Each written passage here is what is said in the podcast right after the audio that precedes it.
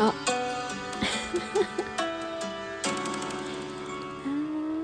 こんにちは。マリです。えー、間違えました。音を間違えましたよ。すいません。えっと今日は1月27日の、えー、夜7時頃に収録をしております。えっと今日もですね元気の玉を頂戴してますふみこ組の方からです。ありがとうございます。いつもすいません。えっと、今日はですね、話したいことがなんとなく決まってましてですね、あの、私の大好きなお姉様の配信を聞いてましたらですね、文房具好きっていう話を今日の朝の配信で出してたんですよね。で、あ、わかる。めっちゃわかる。と思いながら 聞いてたんですよね。で、あの、私ツイッターの方にはちょっと自己紹介のとこに書いてるんですけど、私も文房具実は好きなんですよ。後出しですいません。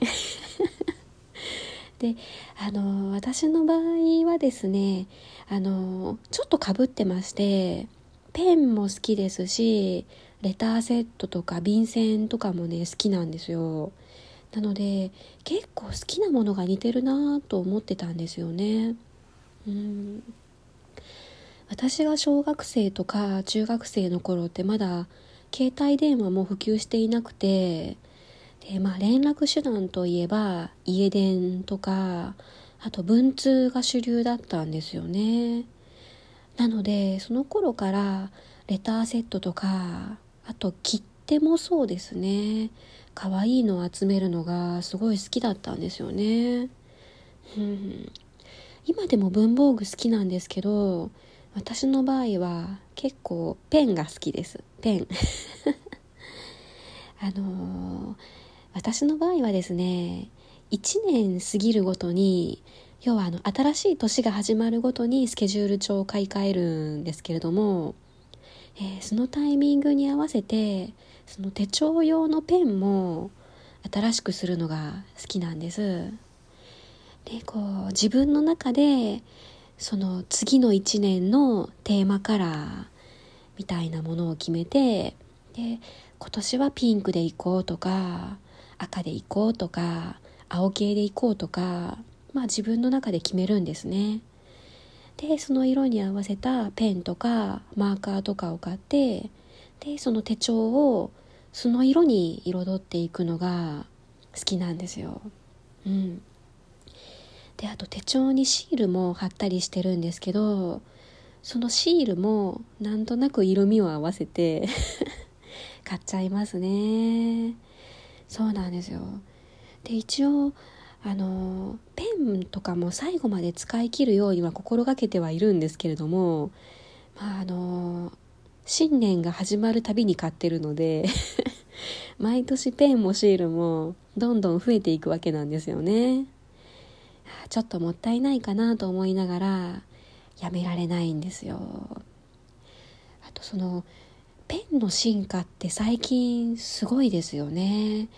あの消えるペンが出始めたあたりからすごいなと思ってましたけどそのラメが入ってる可愛いやつとかあと細く書けるペンも好きなんですよね、うん、0.38ミリとかのすごい細いやつで字を書くのも結構好きなんですよ。うん。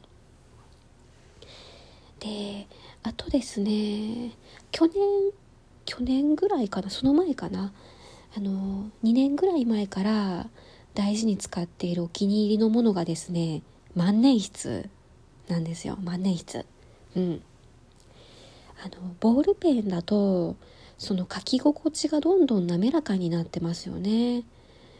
うんそのボールペンの方だといかにボールがスムーズに回ってその引っかからずに字を書けるかっていうのが進化のその何ですかねキーポイントというか進化の鍵だと思うんですけど万年筆ってもうそれこそ本当に何百年も前からあるんですけれども何年経っても全然進化してなくて ずっと書きづらいんですよ。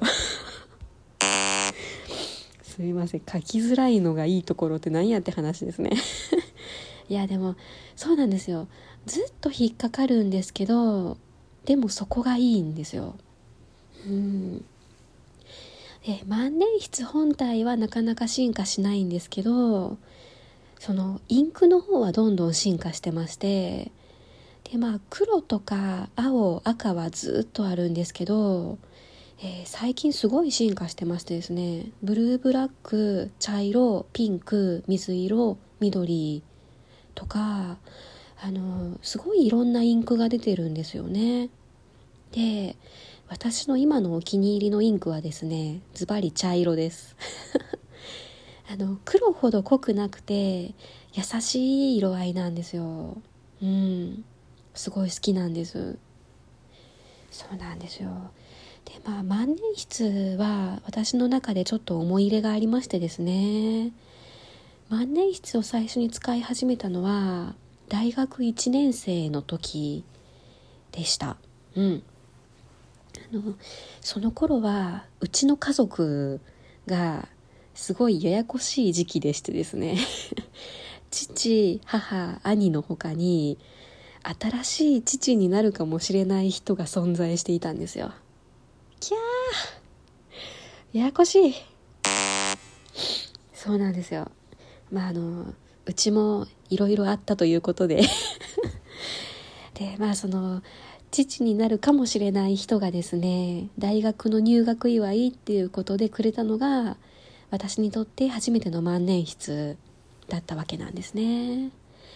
うん、でボールペンとかシャーペンはもうね大学生いっぱい使ってましたけど万年筆を持ってる人って周りにいなかったですしあの金色のペン先がすごいかっこいいんですよね。なので使いたいけど使うのがもったいないみたいな。そんな感じでしたね。うん。